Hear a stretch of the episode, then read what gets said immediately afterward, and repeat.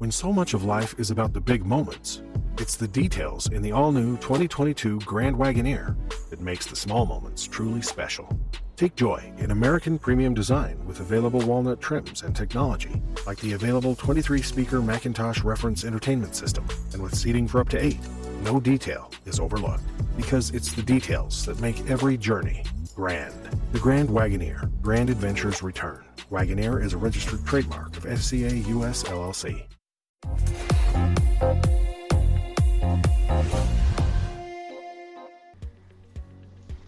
Buenas tardes a todos, programa número 9 de Remotamente, el podcast de Ciberseguridad Latam. Este podcast no podría ser posible sin estos dos enormes profesionales que me acompañan siempre, Emiliano Pichitelli y Facundo Maloril. ¿Cómo están amigos? ¿Cómo anda? ¿Cómo dice que le va Dani, Facu? Bien, acá. ¿Cómo están? ¿Cómo están? Qué, qué bueno que está esto, ¿eh? ¿Tenés, verdad, olla- ten- tenés ollas nuevas? Me, me contaste, Facu, ¿cómo es eso? Bueno, sí, sí. Tengo ollas nuevas, eh, por suerte. Me llegaron algunos quesos también, pero después se los contamos a la gente. Muy bien, bueno. Bueno, Nuestras vías de, comuni- de comunicación son sitio web remotamente.co, Facebook remotamente ok y en Twitter arroba remotamente ok. Qué invitado hoy, ¿eh? Para los, los que no lo conocen, es nuestro gran amigo Ezequiel Salis. ¿Quién no lo va a conocer, no? Desde ya. Eh, ¿quién no lo conoce, no? ¿Quién no lo conoce? Ese tiene más de 20 años en el campo de la seguridad de la información, comenzó su carrera brindando servicios para el sector bancario y desde hace más de 15 años trabaja para empresas nacionales e internacionales. Actualmente se encuentra en Washington, D.C. trabajando en seguridad digital en Facebook, nada más ni nada menos. Bienvenido Ezequiel Salis a Remotamente.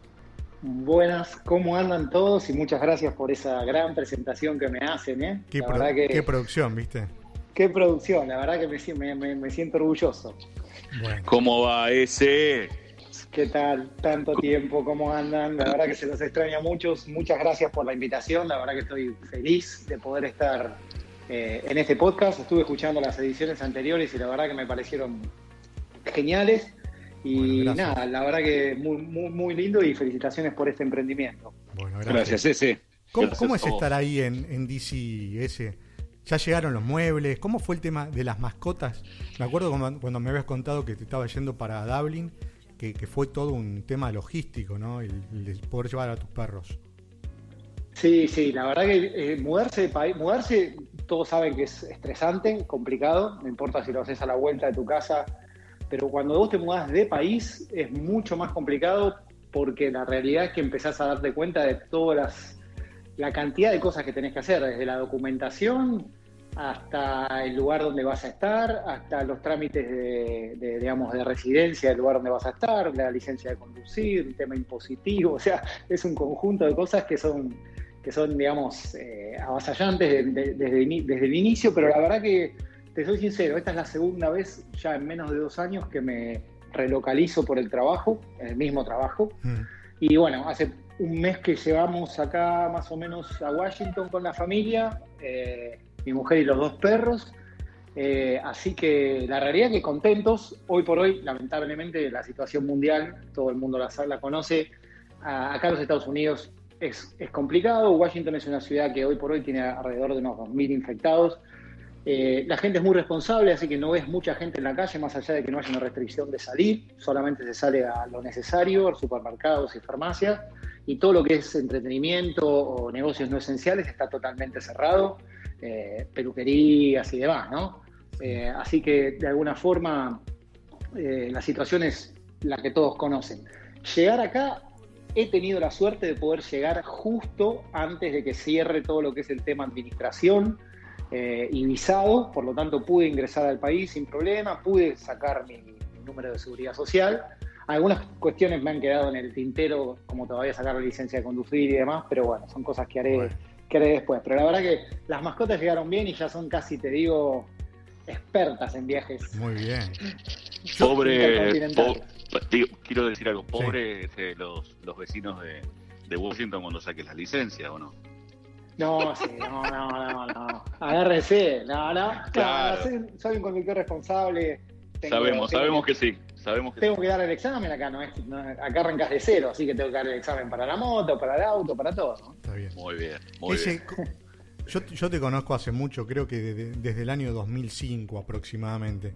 O sea que desde ahí en adelante sé a qué te dedicabas. Lo que yo no sé es a qué te dedicabas antes, eh, a esa época, ¿no?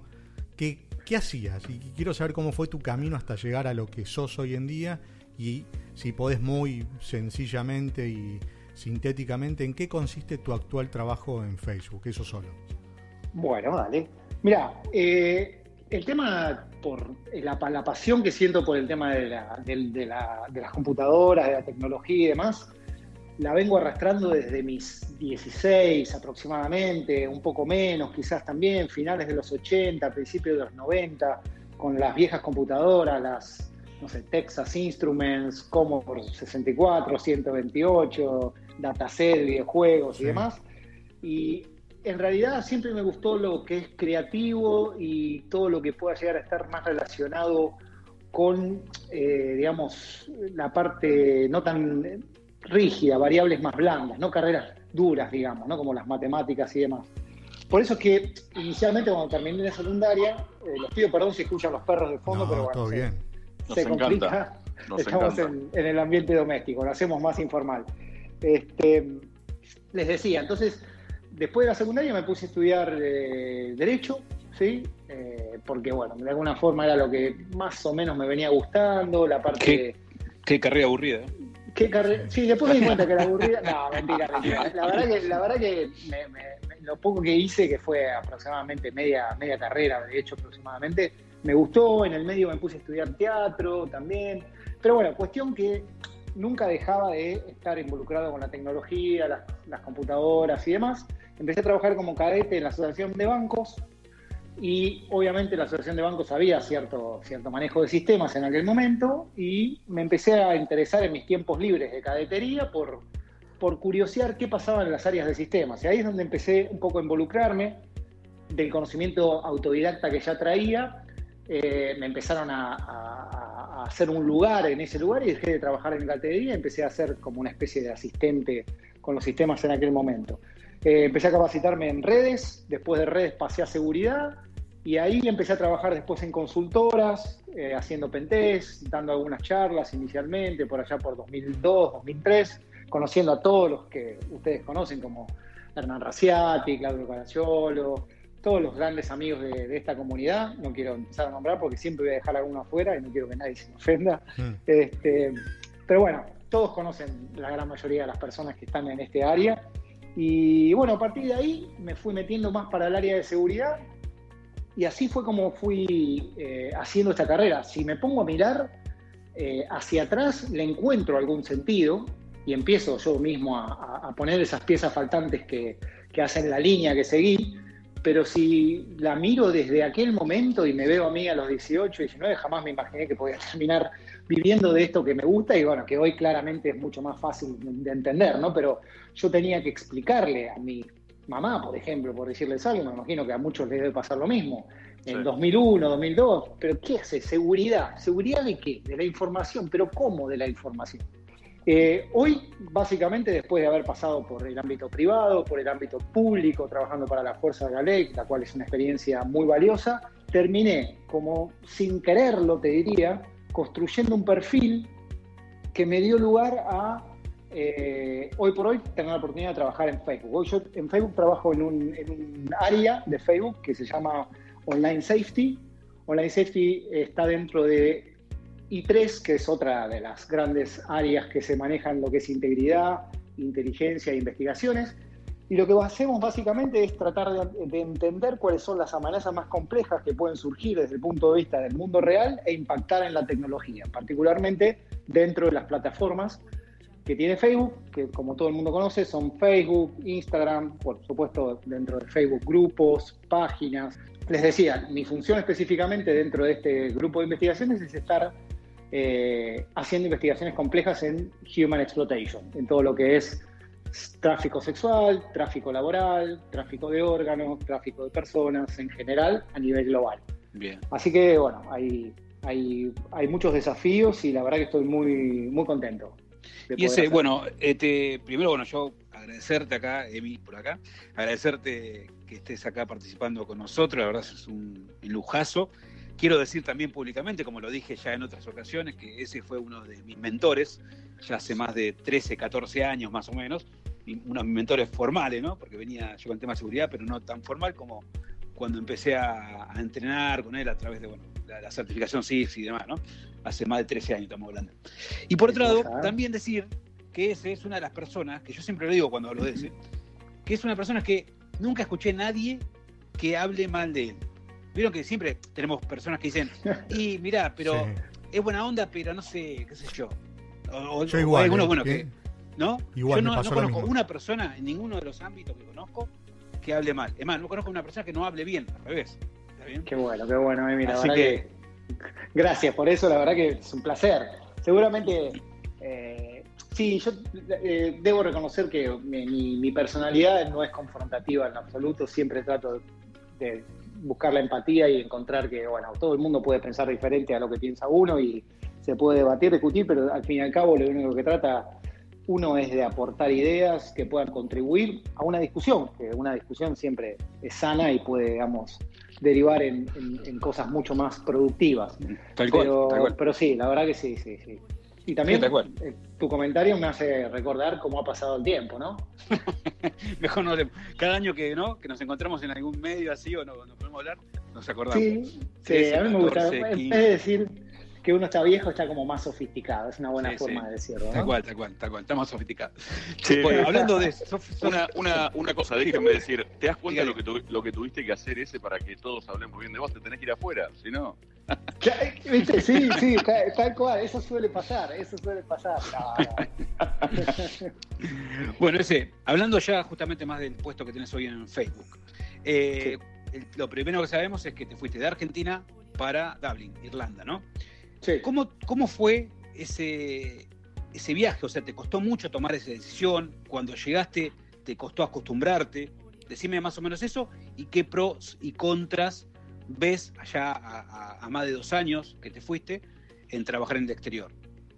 Eh, muy buena pregunta. Mira, la verdad, sí, por supuesto, me tomé mi tiempo para poder pensarlo y cuando tuve esta posibilidad, bueno, lo primero que hice es evaluarla desde el punto de vista profesional a nivel general, pero inmediatamente lo consulté con la familia, porque esto es claramente un proyecto mío desde el punto de vista profesional, pero que involucra al resto de mi familia, mi mujer específicamente. Ella tenía sus, cuestiones, digamos, ella es eh, profesora de yoga, eh, estaba arrancando con algunos emprendimientos, pero bueno, finalmente eh, me apoyó y, decidimos venirnos para acá también con proyectos de que ella pueda desarrollar sus cosas acá. El primer destino mío y el destino inicial, y que en aquel momento era el único destino, era Dublin, en Irlanda. Eh, la verdad que yo no, conocía demasiado, había viajado a Dublin específicamente por las entrevistas, así que tenía una visión de lo que era. Eh, pero bueno, los, desafíos más importantes que enfrentamos en aquel momento era, qué sé yo, a ver, primero, dejar todo lo que uno había construido, si se quiere, acá, aunque obviamente después con el tiempo te das cuenta de que lo que construís no es tangible, como decía Emiliano recién, son relaciones, son, qué sé yo, eh, vínculos, eh, enseñanzas que, de alguna manera vas, vas dejando y que en realidad todo lo demás son cuestiones que puedes armar y desarmar. Ya me di cuenta después de tres veces de hacerlo que tener una casa y un auto tranquilamente se puede armar y desarmar las cantidades de veces que quieras, siempre que tengas la posibilidad de hacerlo que no es algo tan relevante. Creo que lo que más, eh, antes de hablar de los pros, lo que más me afecta es a lo mejor extrañar los afectos, la familia y, y ¿sabes qué? Momentos específicamente uno extraña. No es que extraño a personas en particular, sino momentos con personas. Es lo que realmente te termina haciendo difícil quizás el tema. Una vez que llegas allá, por supuesto, eh, teniendo un trabajo y un sponsor como, como Facebook, en este caso una empresa grande, te facilitan mucho la logística, eso debo admitirlo, que es un, paso fundamental desde el punto de vista administrativo como desde el punto de vista de vivienda y demás. Eh, pero en Irlanda me, me, hallé muy bien, pude conocer un montón de cosas, viajar por la cercanía que tenés con Europa, así que eso realmente es algo muy, muy, muy interesante. Y lo segundo que quiero destacar, que eso también se me da acá, es la diversidad de culturas con la que empezás a trabajar. Al margen de las dificultades ¿no? del idioma, yo había estudiado inglés, pero no era una lengua que hablaba diariamente, entonces eso también al momento se te hace difícil, porque a mí que me gusta hablar y expresarme, muchas veces el conjunto de palabras que tengo en español no es el mismo que tengo en inglés, y todavía incluso me cuesta, aunque he hecho un progreso muy, muy relevante, eh, explayarme como realmente a mí me gustaría. Así que eso es quizás es alguna de las limitaciones que puedo sentir. Pero claramente cuando te encontrás trabajando en estos entornos donde hay una diversidad tan grande, por ejemplo... Están todos igual, ¿no? Eh, claro, nadie es prácticamente nadie es nativo eh, y ya sea desde lo laboral hasta lo interpersonal en lo laboral, como los almuerzos, alguna, alguna reunión after office y demás, vas conociendo gente de países diferentes, culturas diferentes, preferencias diferentes, y la verdad que eso te abre la cabeza de una forma inexplicable. Claro, terrible, terrible. Y, ahora eh, ese que, que, estás ya, bueno, estás en Estados Unidos ahora, que como bien dijiste, ya te das cuenta que es fácil desarmar, armar una casa, un auto. Una moto, digamos que no, ¿no? Porque yo creo que todavía no. No, no, eso la extraño, todavía no, no pude recuperarla desde que conocí a Argentina. ¡Qué horror, por Dios! Por eso yo creo que eso lo extraño. Por Pero bueno, supongamos que sí puedes armar y desarmar una, una, casa y un auto. La moto la dejamos eh, por separado, como un afecto, como un amigo. ¿no? Eso, eh, entra dentro de amigos, sí. Tal, cual. Eh, bueno, ¿Estados Unidos o Irlanda? ¿Qué te gusta más hasta ahora? Si bien no hace tanto que estás en Estados Unidos, pero bueno, ya, ya estás viviendo, ¿no? No, mira, a mí me pasa algo particular con Estados Unidos. He venido mucho por trabajo y por vacaciones. Eh, y entre Europa y Estados Unidos yo prefiero Estados Unidos. Y esto es general, no es que para ir de vacaciones, o te hablo para vivir, ¿no? Para que vos puedas establecerte.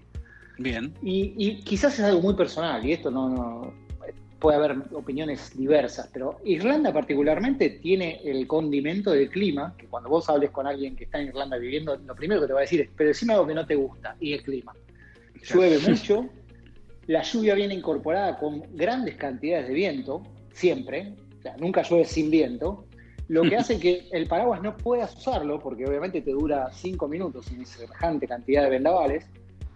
Así que te acostumbras a vivir en días grises y lluviosos, lo que con el tiempo como que te va carcomiendo un poco. La gente toma vitamina D comúnmente, porque como el sol es algo quizás no tan común, eh, tienen faltantes de vitamina D, entonces es algo bastante común, eso ya yo he tomado. Eh, desarrollas una palidez que nunca antes vi, por ejemplo en mí. Este, pero bueno, al margen de eso, nada, Irlanda tiene muy buena gente, a los argentinos nos quiere mucho, hay una comunidad muy grande de argentinos allá, y hay una comunidad eh, muy diversa, porque como es un polo tecnológico, como dicen ellos, los Silicon Dogs, no solamente está Facebook, sino que está Twitter, está Airbnb, están un montón de empresas. Eh, así que es muy diverso y la gente es muy divertida. Pero bueno, Estados Unidos tiene, qué sé yo, para mí en lo particular, esa sensación de estar un poco más en un lugar en donde te sentís con mayor pertenencia. Por alguna razón. Quizás es algo muy personal, pero prefiero Estados Unidos, en mi caso. Ahora estoy mucho más cómodo. Quizás por las 24 veces que fuma Defco, ¿no? Entre esas cosas, por ejemplo, es, es como que ya es más familiar, ¿viste? yo, te, quiero hacer una, te quiero hacer una pregunta muy seria. ¿Ya ubicaste y ya fuiste al Best Buy del Pentagon City o no? Sí, tuve ah. tiempo de ir antes del cierre, sí, por supuesto. Muy bien. La primera semana que llegué, digo, bueno, me, falta, me faltan varias cosas comprar. Pero tuve la oportunidad de ir al Pentagon City y tuve la oportunidad de visitar varios de los locales que, que nos gustan. Sí, sí, sí. Sí, eso es terrible, ¿no? para nosotros uh, es, una, perdición. Es la eh, perdición. Bueno, ese, y otra pregunta te voy a hacer yo. Yo, todos sabemos que los que te conocemos, que participaste en distintos talleres regionales, capacitando jueces, fiscales, que en algunos casos también había agentes del FBI, especialistas del Departamento de Justicia de Estados Unidos y demás. ¿Qué, qué, ¿Cuál fue tu experiencia en ese caso? ¿Y notaste alguna diferencia eh, marcada en el nivel de los operadores judiciales de la región?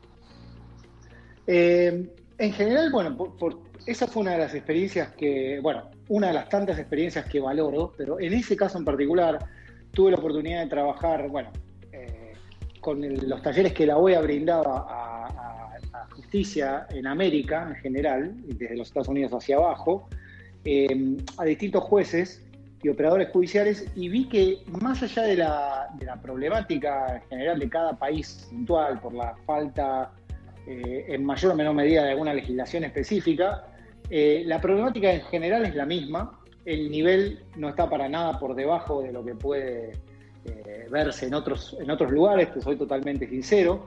Por supuesto, los operadores judiciales, dependiendo del tipo de, digamos, de cargo que ocupen, un juez a lo mejor entiende menos en la materia tecnológica que lo que puede entender un fiscal especializado, como bueno, Daniela, por citarla, que ya la tuvieron en el programa, eh, o un investigador judicial como Mariano Manfredi, por ejemplo. Que también, tuvimos. Que, también tuvieron.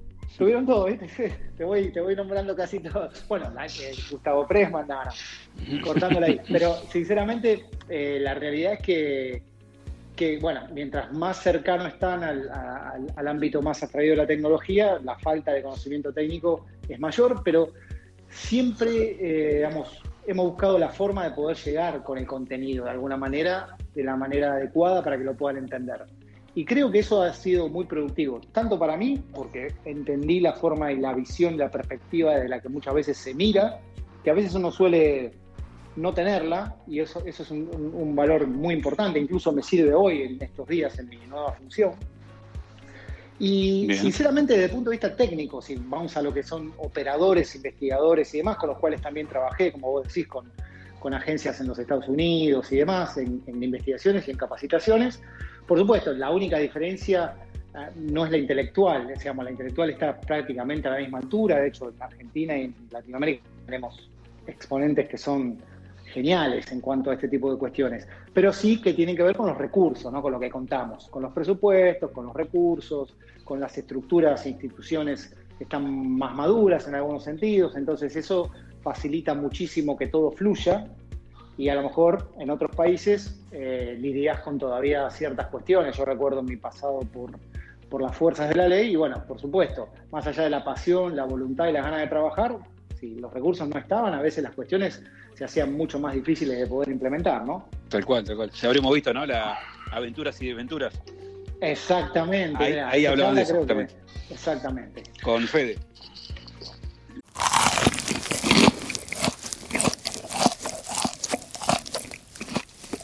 Now you can get McDonald's crispy chicken sandwich, McDonald's spicy crispy chicken sandwich,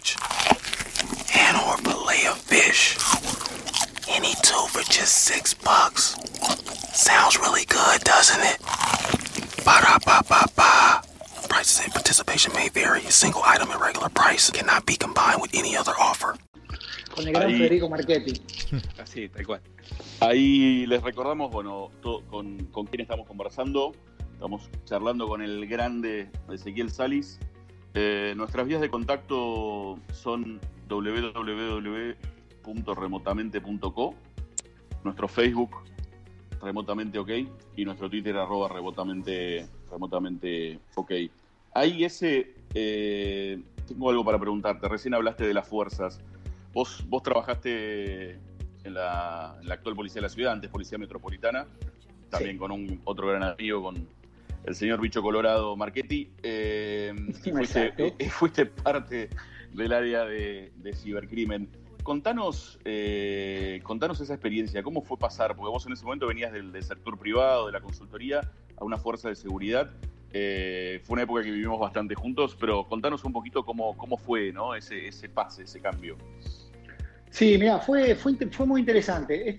Se, fue dando eh, por cómo las cosas iban empezando a tomar eh, color. O sea, ¿a qué, me refiero con esto? Eh, si hablamos de tecnología en 2002, 2003, 2001, por supuesto que todo lo que era la relación entre la tecnología y los aparatos legales y demás estaba todavía muy, muy tibia, casi fría, digamos, ¿no?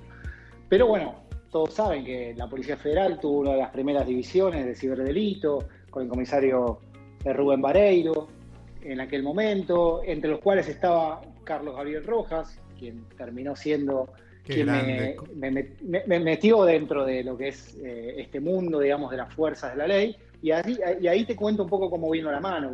En realidad, en algunas conferencias en las que a veces dábamos en Segurinfo o en algunos otros eventos, eh, venían fuerzas y empezaron a interesarse en cómo la tecnología estaba tomando un papel preponderante, obviamente en los delitos tradicionales.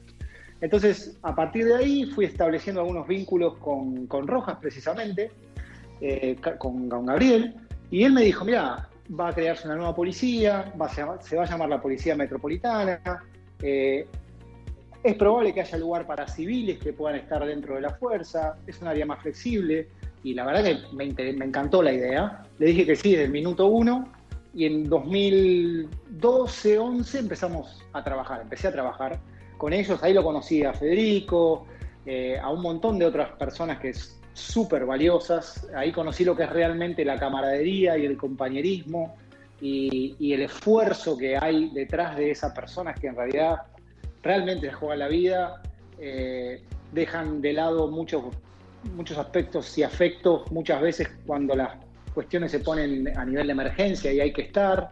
Eh, ahí conocí todo ese tipo de cosas y ahí conocí cómo podía meter todo el conocimiento que yo traía en algo, en una estructura quizás más rígida. Y eso es lo que más me gustó de todo. Cómo lo flexible que puede ser todo lo que es la parte de, seguridad de la información, hacking, eh, ofensiva y demás, cómo aplicarlo a la investigación y meterlo dentro de un aparato legal para que eso tenga validez como evidencia. Eso creo que fue lo que más me apasionó de todo, al margen de todas las aventuras y desventuras que he vivido ahí. Sinceramente, creo que fue una experiencia que no podría encontrar escrita ni aprender en ningún lugar, si no es que la vivís directamente. Perfecto.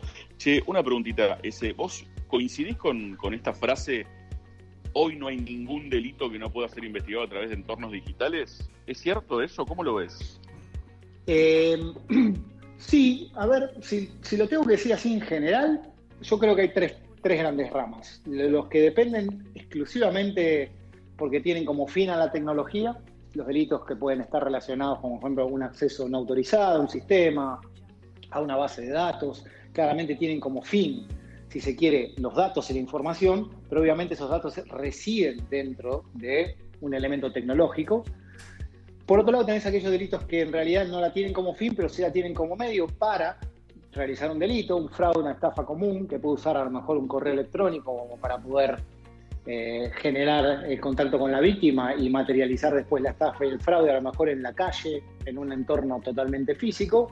Y después tenés aquellos que no están ni como fin ni como medio, pero que en realidad tienen la tecnología de forma incidental, por ejemplo, porque en un homicidio alguien tenía un celular en el bolsillo y ese celular habla de alguna forma con la cantidad de cosas que puede llegar a tener, eh, eh, dispositivos de Internet de las Cosas que puede llegar a haber censado algún movimiento con el acelerómetro, alguna información que tenga que ver con algún registro de salud para saber, por ejemplo, si la víctima pudo haber forzado, eh, luchado antes de morir, qué sé yo. Mil, miles de ejemplos se me ocurren donde no es ni el medio ni el fin, pero está. Así que claramente hoy te digo que la tecnología está presente casi al 100% de todo este tipo de cuestiones. Perfecto. Ese, esto no estaba preparado para nada, pero creo que es un gran momento para que nos des esta noticia eh, y que compartas con nosotros y con los oyentes. ¿Te vas a sumar a dónde? ¿A qué lugar? ¿Lo puedo decir, Dani, tranquilamente? Sí, sin sí, ningún sí, tipo de ya está. restricciones? Hoy, hoy se va a hacer oficial. Bueno, bueno, la verdad que estoy, estoy muy contento de poder sumarme eh, a- al posgrado que, que básicamente ustedes están dando de ciberseguridad en el SEMA. Eh, la verdad que voy a estar haciéndolo, eh, no tengo todavía la fecha precisa, pero claramente es, es algo que, que me entusiasma porque me va a dar la posibilidad de volver a entrar en contacto con algo que me gusta mucho, que es la, la capacitación y, y la educación. Gracias Así por que- sumarte, eh, de verdad. no, gracias a ustedes por, por, por, por, por hacerme parte. La verdad que me, me pone muy contento y ya te digo, de verdad, extraño mucho, si bien lo hago donde estoy ahora, eh, siempre, digamos, es, es lindo volver a hacerlo, digamos, de, de- de donde uno viene, ¿no? ¿Te acuerdas por aquellos tiempos donde fundaron Argentina Cibersegura, esta ONG, Sí. para concientizar a la gente? Que bueno, Facu y Dani también estaban como socios fundadores. ¿Cómo fue tu Sí, experiencia en, eso- en esos tiempos? No, y la verdad, mira, tengo unos recuerdos que son eh, hermosos de aquellos momentos. Me acuerdo que en algún momento, no me puedo acordar ahora con precisión la fecha, pero bueno, yo me acuerdo que estaba con, estábamos con Claudio en Root Secure eh, y de alguna forma empezamos a decir, vamos a poder dar una charla en algún colegio y demás. Eh, y me acuerdo que se nos dio la oportunidad de poder decir, bueno, a ver cómo podemos capacitar los chicos eh, para el uso seguro de las tecnologías, por el riesgo que tienen los menores, bueno, por todo lo que ustedes conocen. Y ahí empezamos, me acuerdo que aquel día con Claudio eh, los nervios que tenía eran mayores a cualquier otra charla que pude haber dado en cualquier lado. ¿sí? Este, y después de eso me acuerdo que, bueno, eh, se dio lo de Argentina Cibersegura. Eh, bueno, estaba Facu, un montón de personas, Hernán, eh, y realmente empezamos a poder materializar eso eh, a escala. Es decir, el hecho de poder decir, no solamente va a quedar en que nosotros demos charlas, sino va a quedar en que otros puedan aprovechar lo que nosotros tenemos de experiencia, transformar esa experiencia en, en- en algo material, que puedan ser voceros y que puedan ellos mismos dar las charlas y tener mucha más llegada a todo lo que es este tipo de capacitación sobre, sobre nuevas tecnologías, ah, nuevas tecnologías, sobre tecnologías, en aquel momento quizás se podía decir nuevas, Sí. y seguridad en, en- en- en online para chicos.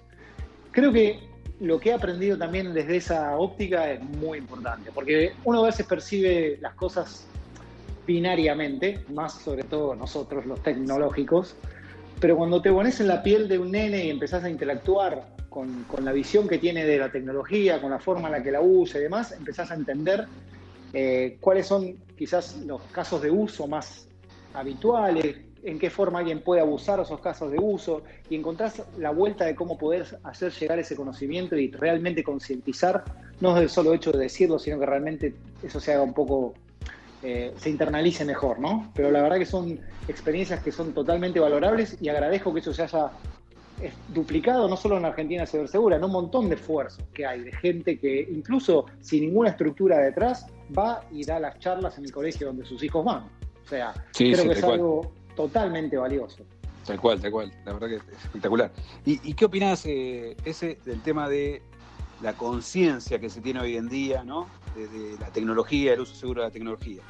Cuando empezaron con la Argentina Cibersegura, algo se hablaba, la verdad que era, eh, comparado con hoy en día, para mí era, obviamente, recién empezaba, digamos, pero ¿cómo ves Sí. el uso, eh, la conciencia en las personas, en el uso general? Claramente no puedo negar que esto ha, ha mejorado. O sea, por supuesto que seguimos viendo y lo vamos a seguir viendo casos en donde mm, nuevas modalidades o modalidades de, de, digamos, de estafa, de abuso y demás con nuevas creativas modalidades y medidas tienen éxito, pero yo veo hoy el tema mucho más instalado que lo que estaba hace años atrás. Instalado, cuando lo digo instalado, instalado a nivel institucional, ¿sí? quizás no de la forma en la que a mí realmente me gustaría verlo, pero obviamente esto lleva tiempo y como te decía, presupuestos, estructuras y niveles de maduración. Pero desde el punto de vista de lo que es hoy y comparado con hace 10 años, quizás sin irme tan, tan atrás, creo que nadie puede negar que esto ha mejorado en cuanto a por lo menos la cantidad de recursos y de personas que hoy por hoy están involucradas en este ámbito de, la informática y de la seguridad y de la concienciación, este, comparado con lo que había antes. Así que yo creo que si bien hoy por hoy, por ejemplo, no sé, ir más lejos, estando acá, he visto televisión de allá y he visto, por ejemplo, notas que tienen que ver con la el escenario de COVID y cómo los riesgos y las estafas hoy por hoy son más notorias por la cantidad de gente que está online. Entonces, es algo que por supuesto sí va a pasar y quizás este escenario específico haga que la probabilidad de éxito de, alguna, de algún delincuente en ese ámbito sea mayor porque hay mayor gente conectada, gente que a lo mejor no tenía relación con la tecnología y la está empezando a tener forzadamente ahora. Entonces creo que es un poco el sentido común que eso va a ocurrir, pero si nos ponemos a analizar un poco cómo estaba eso hace muchos años atrás, hoy ya no hablamos nada más de que la password tiene que ser segura, hoy estamos hablando de un montón de otras cuestiones y yo escucho gente que ya está preocupada por cosas que tienen otro nivel de madurez y otro nivel de entendimiento previo, así que me parece que ha mejorado. Tal cual, tal cual, totalmente de acuerdo. Che, ese, eh, te tengo que hacer una pregunta, pero no quiero dejar de, de decir algo que, que estabas diciendo arriba. Yo tuve la suerte de acompañarte, en realidad de invitarte a que vos des clases a varias, a varias comisiones en, las- Sí. en las, distin- en las distintas facultades y Sí, la verdad, para todos los que nos están escuchando, que no han tenido eh, el placer de, de- de escuchar una clase tuya, sin duda sos una de esas personas que dice fácilmente lo difícil, te- tenés una manera de, de enganchar al auditorio este, que para mí es súper destacable, así que la verdad es una genialidad que, que puedas sumarte al posgrado y, y cada vez que puedas dar una clase o una charla, sin duda la gente va a tener esa sensación porque la verdad sos un, sos un grosso, un grosso de verdad. Este, así que Gracias, nada, Facu. felicitaciones. Facu te está, Gracias, cosita. gracias. perdón, Fa- Facu te está diciendo todo eso, primero porque es verdad, pero aparte porque en cualquier momento cuando termine este quilombo de la cuarentena quiere ir a Washington y no sabe dónde, Sí, dónde sí. carajo va a parar. ¿Dónde parar, no? Sí, claro, Tengo, claro. ¿sabes qué, ¿sabés qué pasa? Ese, estoy contenido, tengo que comprar manzanitas, vos me entendés, ¿no? Sí, sí, sí, sí, sí. Están cerradas, ¿eh? Están cerradas, ahora Eh, solamente online. No, bueno, pero es como que es mucho para mí estar así encerrado y no poder disfrutar. Escuchame una cosita, Sí, sí. ¿qué es lo que más, qué es lo que más extrañas de Argentina? ¿Y cuándo, cuándo venís por acá si te hacemos un asado? Eh, bueno, casi contestaste la pregunta, pero bueno, no es solamente eso. No, te- a ver, pienso, mi intención, obviamente va a depender de cómo esto evolucione, ¿no? Que todo el mundo conoce, que nunca, no, no se sabe bien cómo va a evolucionar. Mi intención inicial a esto era ir a visitar Argentina en, en octubre, noviembre, ¿sí? De este año. Sigue siendo. Esperemos que, que la situación en, aquel, en ese momento pueda, pueda darse. Y si después me preguntás, ¿qué extraño? Ah, es difícil, la verdad. Extraño quizás la cercanía con algunas personas y, y los momentos, estos momentos así, por ejemplo, es- estar con ustedes hoy- ahora charlando y demás, realmente me hace volver a vivir un poco esas cuestiones que a lo mejor acá no tenés tan, tan posibles. No porque no socialice, ¿no? Sí tengo amigos acá, conocí gente, eh, pero bueno, qué sé yo, la cultura nuestra es mucho más, si, si se quiere, ¿cómo te puedo decir? Más, más cercana, más eh, emocional y quizás acá es un poco más distante en algunas cuestiones y hay culturas totalmente, digamos, costumbres totalmente diferentes. Entonces a lo mejor extraño eso, ¿no? El, el ir a comer afuera con los amigos, el charlar, el salir, el disfrutar de un buen vino, charlar un rato, cosas que realmente podés hacer, pero Claro. nunca de la forma en la que las hacías allá, porque obviamente está esa, ese, ese código argentino, si se quiere, viste, de, de ese momento que compartís y disfrutás. El café, qué sé yo, café con amigos, a la tarde, en el medio del trabajo, charlando de cosas de trabajo, charlando de cosas de la vida. Eso es lo que más extraño. Después, lugares y demás, no soy muy apegado a, a esas cosas como, por ejemplo, casas, lugares y demás. Soy más eh, desapegado con ese sentido. Menos la moto, ¿no? Obvio. Bien, bien, bien. Pero bueno, ya está, ya vendrá. Ya vendrá. Emi, ahí Bueno, te toca a vos. Eh, me toca a mí. Yo me, me- estaba esperando a Facu ahí que. Porque le decimos eh, así internamente, nos comunicamos. Y está, hay, a veces quedan bachecitos, pero los baches se, se ocupan con, con pasarla bien, me parece. Eh, bueno, ese, para finalizar, como todos sabrán, hasta ahora, lo que hacemos siempre es empezar a descontracturar, como para cerrar bien, bien descontracturados. Y vamos a hacerte preguntas que no tienen nada que ver con tu profesión y con tu vida hasta ahora, nada, sino Dale. cosas más tranquilas, ¿no? Dale, dale. Vamos con una. ¿En qué te destacarías artísticamente? Uh, qué difícil que me la pusiste. Digo, soy, primero soy artísticamente, mira, si me re- remonto a mis raíces, Bailás muy bien vos. he hecho.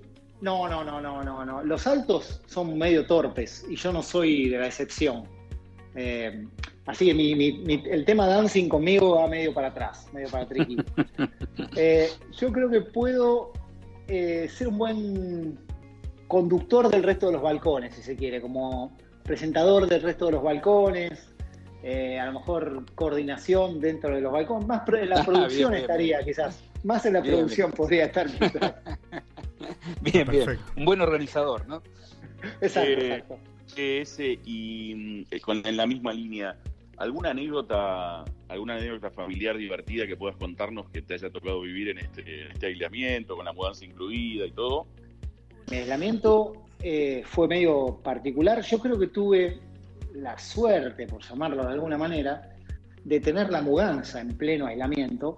Por lo tanto, creo que la anécdota y algo que realmente me, me asombré a mí mismo, es, yo soy muy torpe, muy incapaz para poder manejar herramientas como martillos, pinzas, destornilladores, armar, desarmar cosas.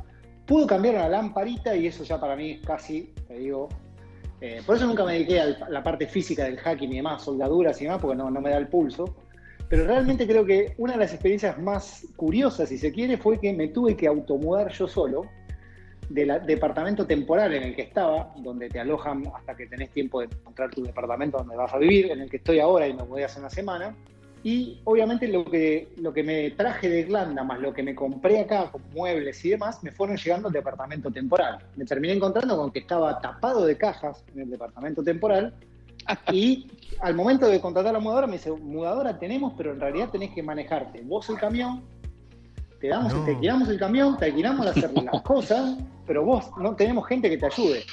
Así que me terminé alquilando un camioncito a una empresa que hay acá, que lo alquilás por internet, que te viene con todo el equipo de mudador y me terminé automudando, manejando el camión con las cosas, me vuelvo acá. Es como, como las películas, ¿no? Viste que las películas hacen eso, se alquilan y se mudan ellos. Exacto, Es. Me, me pareció espectacular cómo tenían resuelto eso, más allá de que después me costó, no te digo qué, armar, bajar y todo lo demás. Obviamente me da una mano, pero obviamente los muebles no. Así que No, muy bueno. Chicos, muy nos- bueno. Nos queda- sido la, la cosa más Nos, loca esa. nos queda poco tiempo, ya estamos por terminar. ¿Cómo se pueden eh, contactar con vos los oyentes, ese? Tú usas mucho Twitter Mirá, vos. Yo uso más, yo uso Twitter e Instagram, sinceramente. eh, en ambos lados me van a encontrar como arroba simubooks. Eh, yo sé que no es un nickname muy fácil de, de- ¿Por qué de lo elegiste? ¿Significa algo? ¿Qué? Perdón. Sí, en realidad eso tiene que ver con una anécdota también. Primero, ustedes saben que yo siempre, donde nos encontrábamos, los cafecitos donde nos encontrábamos, era mucho Starbucks. Sí, Sí, Sí. sí, sí. Calle Bueno. Reconquista. Exacto, Calle Reconquista, otras sucursales también. Sí, y sí. después, hace mucho tiempo atrás, antes de que Starbucks, apenas Starbucks vino, pero un poco antes también, yo hacía ingeniería social en las primeras épocas de la consultoría. Claro, había gente que en realidad no estaba muy familiarizado con ese término, qué es la ingeniería social, qué es la ingeniería social, en aquel momento estaban los simuladores, entonces quedaron como algún ejemplo, digamos, que equiparaba los escenarios que vos planteabas para obtener información, haciéndote pasar por, ¿no? Entonces quedó como simulador, Simubooks, y alguien me dijo, ah, sos como un simulador y Starbucks y quedó ahí. O sea, no, no fue exactamente la palabra, yo le di un poco de marketing después a la palabra porque había quedado una cosa impronunciable, pero quedó es una mezcla de simulator Quedó. y Starbucks. Bueno, y para, Quedó, fina- quedó. y para finalizar, esta es muy importante, siempre dejamos para el final, no porque yo haga el cierre del programa, pero es una pregunta que vas a tener que pensar mucho, ¿no? No te pongas nervioso. ¿eh? Ahora que estás en Estados Unidos, ¿tuviste problemas para abastecerte de papel higiénico? Uf, sí, Dios me libre y me guarde. Sí, ¿Sí? definitivamente. No, no, no, definitivamente yo no entiendo.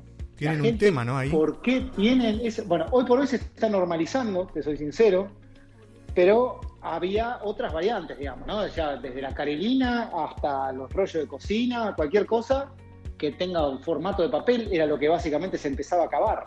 Entonces ya era casi, eh, no sé, el cuaderno Rivadavia que faltaba. Yo creo que mi teoría es porque no hay bidet. Es, esa es una buena teoría. Yo no sé lo que es un bidet de hace dos años.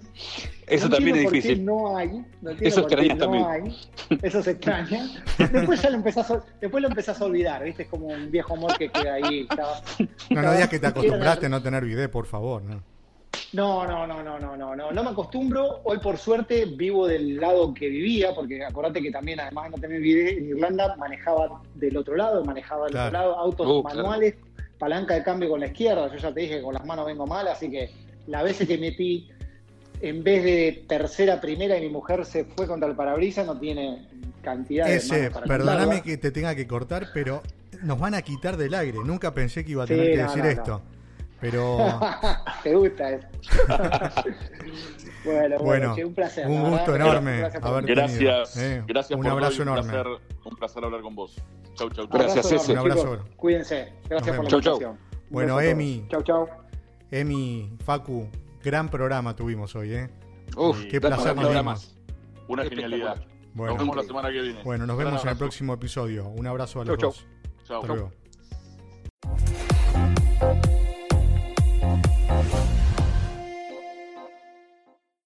Microsoft Surface Pro 8 has the power of a laptop and the versatility of a tablet, all in one. It has a touchscreen and a newly designed signature keyboard that could even store your Surface Pen. Show the world how you stand out with Surface Pro 8. Check it out at surface.com slash surface pro 8.